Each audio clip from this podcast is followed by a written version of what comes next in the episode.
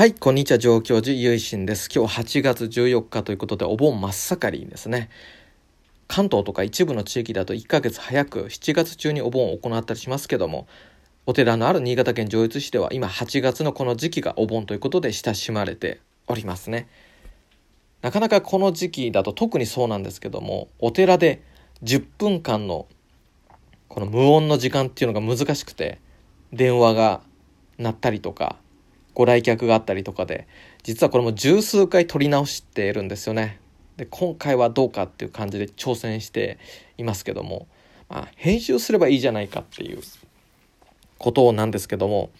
まあやっぱりちょっと不自然になっちゃうしワンカットで済むならそれでいいかなそっちの方が聞きやすいかなっていうのもあって今挑戦していますね。それで今あの雨なんですね。お盆の時期に雨って結構珍しくてその例えば8月13日の午後からとか夕方から雨がちょっと降ってるとか夕立があるっていうのは何回か記憶にあるんですけど雨が昨日も降ったんですよねそれで今日もってこう続くっていうのが連続した雨っていうのがなかなかなくてしかも天気予報を見るとこの先1週間傘マークみたいな状況でこれは珍しい年だなって感じていますね。ま、雨等の災害も皆様お気をつけくださいませ。そしてまあコロナ禍ということでやはり昨年に引き続き規制を自粛されたりまたご挨拶の方ですね玄関等で短く、済ますといったそのような形をとる方も非常に多くてですねそれはあの感染症対策としてはもう間違いなく正しいことであると思います。そして同時にお寺参りだとかお墓参りっていうのは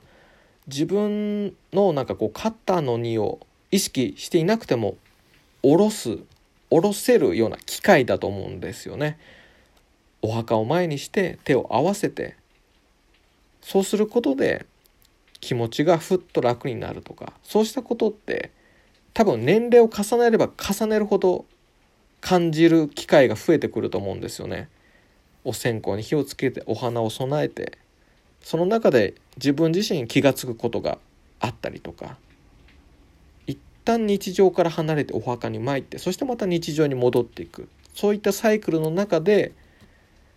心の休憩っていうところが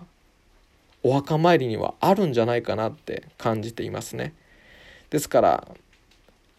今コロナ禍でなかなか以前のようなお墓参りっていうのは難しいところがあるのですけども人々が集まる時間帯をちょっとずらしていくとかそうした形になってしまう。規制でなかなかいけない。規制を自粛していけないっていうことがあると思います。ですから一日も早くまた皆様が何の心配もなくお墓参りその参ることができるそんな日々が再び戻ってくるということを本当に祈っている